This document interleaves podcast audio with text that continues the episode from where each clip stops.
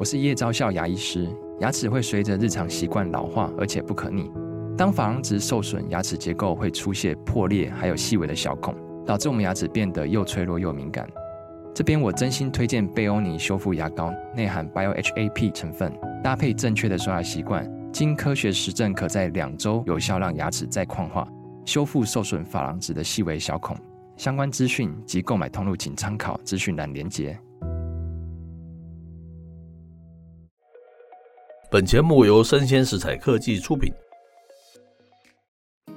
欢迎收听数位趋势酱子读，我是科技大叔李学文，我是跨领域专栏作家王维轩 Vivi。哎，我们今天跳的一则专文是来自于我们这个很有名的这个数位时代嘛，哈，它的一篇专题，它叫做《二零二四 CES 直击啦》。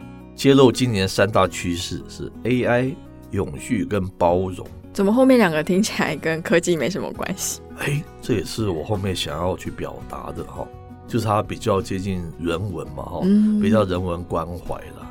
是，但是人文关怀也是要长在一个新的载具上面，最终还是要靠那个载具去赚钱，对不对？还是在科技上？对，但是人关不关怀其实是人的问题，不是载具的问题。这是两回事，对不对？这是一个令人伤心的结论。是我把我结论拿到前面来描述，既然你刚才那样子说了，对不对？因为这个跟过去的 CES 它的主题一直以来，CES 就是消费者电器展啊，它听起来就是硬体嘛，消费者电器展嘛，里面是搭载的那个软体的硬体嘛，可它毕竟是消费者电器展嘛，嗯、它不是数位内容展或是人文精神展嘛，是这一点，它名字。永远还没有，你 CES 就是这个意思啊，就是什么 consumer 什么 electronics show，嗯，就是消费者电子展，对不对？嗯、是不是这样子的一个概念？是，大家去想一想了哈。好，他说啊，美国时间一月七号，全球最大国际性消费电子展 CES 举办的趋势亮点记者会，所谓的 What Trends to Watch 哈。他指出，当前啊科技的发展不外乎是希望更方便。更智慧，同时更安全的这种生活环境，因此 AI 与自动化、永续与包容将是未来各个领域必备的一个元素了哈。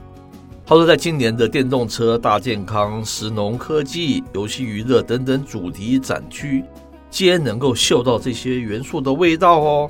是，那它的趋势一呢，就是 AI 跟自动化。保障饮食安全。从去年二零二三年开始，AI 就一直是一个话题哦，也是科技产业不可以逆的趋势。各行各业呢，无不希望可以导入 AI。根据 CES 大会的研究显示，创意发想、具未来性以及提升效率是当前消费者对 AI 的想象跟期待。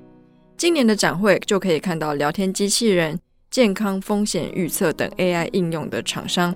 也有像是西门子这样的大企业展示了数位孪生的技术等等，都是朝着同样的目标前进。是，那除了智慧化哦，AI 在安全保障上同样的重要。比如人类的这个饮食的需求哈，那生成式 AI 有可能加速替代蛋白开发的过程，降低食源不足的潜在风险。另一方面啊，AI 与自动化也弥补了劳力的不足。让餐厅呢可以变得像是服务业，还有零售业等等。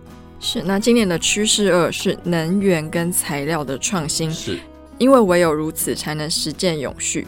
那 AI 以外的另一大趋势，CES 大会表示了，距离二零三零年的永续发展目标越来越近的此刻，更应该关注在材料跟能源的创新。以瑞典的 Exager 为例，它打造了全新的太阳能应用材料。无论什么电子设备呢，都能安装，也可以以此减少电池的使用。好，趋势三，他说是带有包容观点的大健康应用啊。他说疫情之后，哈，健康医疗成为重点的发展的产业，而且有越来越个人化的这个趋势哦。而个人化的背后，除了需要 AI 的辅助，更重要的是啊，需要具备普世价值的观念嘛，哈。像是这个弱势族群的健康也是健康了哈，无论是针对这个身心障碍者的科技工具，还是女性健康的议题，都是今年 CES 展会上面的一个重点哈。例如，针对这个更年期症状进行预测、及时处理的这个穿戴式啊装置新创哈，叫做 Amira Health 哈，运用体温感测，随时调整这个床垫的温度，以稳定更年期女性的这个睡眠品质嘛。那 C.S. 他也提到了值得注意的潜力领域是娱乐需求。根据大会的研究呢，在美国的软体与服务消费里面，有百分之六十八来自于电脑、电视跟手机，可以说是娱乐产业将会成为未来经济发展的重要推手。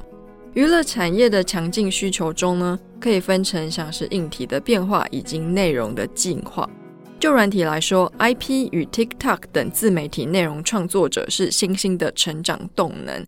例如，由于游戏在 Netflix 上的成功，以及超级马里奥的十亿美元票房就是很好的例子。那在硬体方面呢，消费者他最重要的需求是可携式与便利性，手机娱乐是展会上的一大亮点。是，那 CES 大会也提醒，除了关注科技发展外，也要注意这个市场的动向。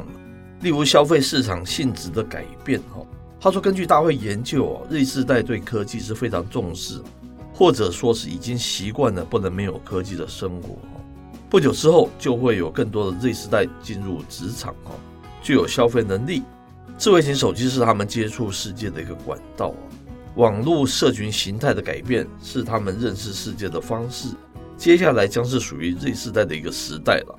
未来的产品开发不可以忽视的一个圭臬，也是 Z 世代最重视的一个信条。更好的体验也是更安全的一个环境啊。那我不知道 Vivi 今年你没有到第一现场哦，那你看到他这些报道，那你有什么感觉呢？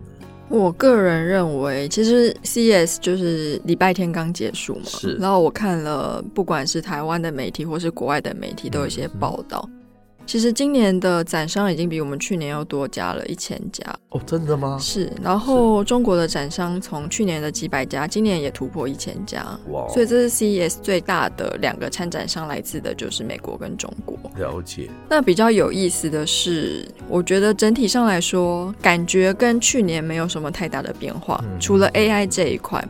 因为像是电动车，今年也有六百家厂商参展，六百家总共才多少家而已，它就占了几分之几。嗯嗯嗯。那我一直不觉得，如果说我们的车变成是自驾车，有 AI 的功能在里面，我觉得它。可能才比较适合去 CES。是。那以一个就是外形很好看，然后里面搭载的 Google Assistant 或是 Apple Car，我并不觉得它有什么太大的科技元素。哦。这个我一直是觉得比较可惜的。是。然后今年参加的车厂也越来越多了。嗯。那另外一个趋势就是，我们以前在那个 Facebook，也就是 Meta 的创办人祖克伯，他也有提出的元宇宙 Metaverse 的概念。是，其实，在今年的展会上有非常多跟眼镜相关的应用哦，不只是 AR、VR、XR 跟 MR，还有那种就是可以自动对焦的眼镜，它就是为了要给一些老花眼的族群，就是来使用的。我觉得这种产品相对来说是比较分流的，它一支售价是九万九千日元。是，那我想说，那如果说我今天要花钱去买一个大家都长得一样的黑框的自动对焦的眼镜，我会去选择它的产品吗？因为老花眼有时候其实眼镜摘下，或是现在有那种变焦的，就基本可以满足需求了嘛。是。我真的有必要去花这么多钱去买一个很 fancy 的科技产品吗？像刚刚说的那个稳定更年期女性的睡眠品质，这个我觉得也是。稳定更年期的睡眠品质其实有非常多面向可以去解决或者是去讨论。我觉得他们当然 CES 它也有很多是产品萌芽期，就会先去测试一下市场的状态。可是我会觉得那些族群太过分流，那也许很 fancy，可是我觉得它的必要性是需要被考虑到的。是，没有错。那我前几年哈，大概三四年前哈，我去的就是 CES 有大概三四次了，嗯，就很有感觉了。那 CES 过去就好像我们台北这个电脑展是一样的了。那时候电脑长期是一个我们非常重要的产品嘛，对不对？它 alone 不要讲，那时候还没有手机，就电脑这个几乎是 everybody 哈，或者大家工作还是娱乐各方面都蛮需要的。长期以来，它好像主要的重点就是在电脑。后来慢慢手机出来，但是手机绝对不会亚于你电脑的重要性，就开始在纳入这个所谓的手机。那电视 Smart TV 出来的，好像它以前是属于客厅的，它是是属于那种 对不对？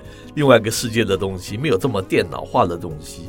可它变成 Smart TV，又加了这个 Smart，又有这个 computer 的那个概念，好像就是一个微型电脑一样的概念，所以你又把那个纳入了。嗯、后来车子里面加入了这个所谓 Google 那些元素，还是 AI 这些元素之后，他又把这些东西都纳入到他的一个展示的一个项目里面，对不对？嗯，这就是在多年前当数位汇流起来的时候，它必然产生的一个现象。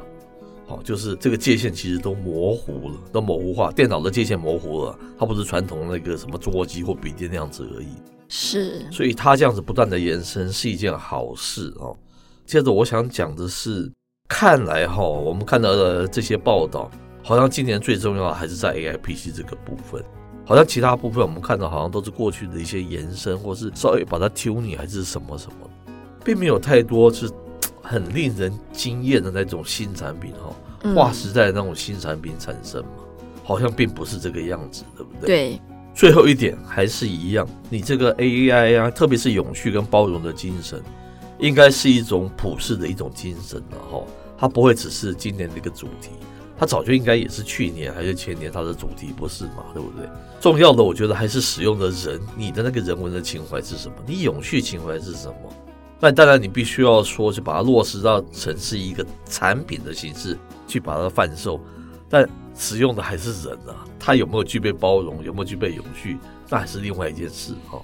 不过这个也是蛮难的啦，是希望时间慢慢的产地，有一天你是不强调永续包容的印记，但你本人使用者，你就有这种永续包容的精神。我觉得那个才是我们未来更希望见到的世界嘛。是，不过那个层次更高。我觉得那个教育期大概抓个三十年。是是是，可以透过我们 Podcast 不断对大家进行一些 education 嘛，对不对？是观念的一些交流了哈。嗯，那以上内容播到这边告一段落。我是科技大叔李学文，我是跨领域专栏作家王维轩 Vivi，我们下回见喽，拜拜。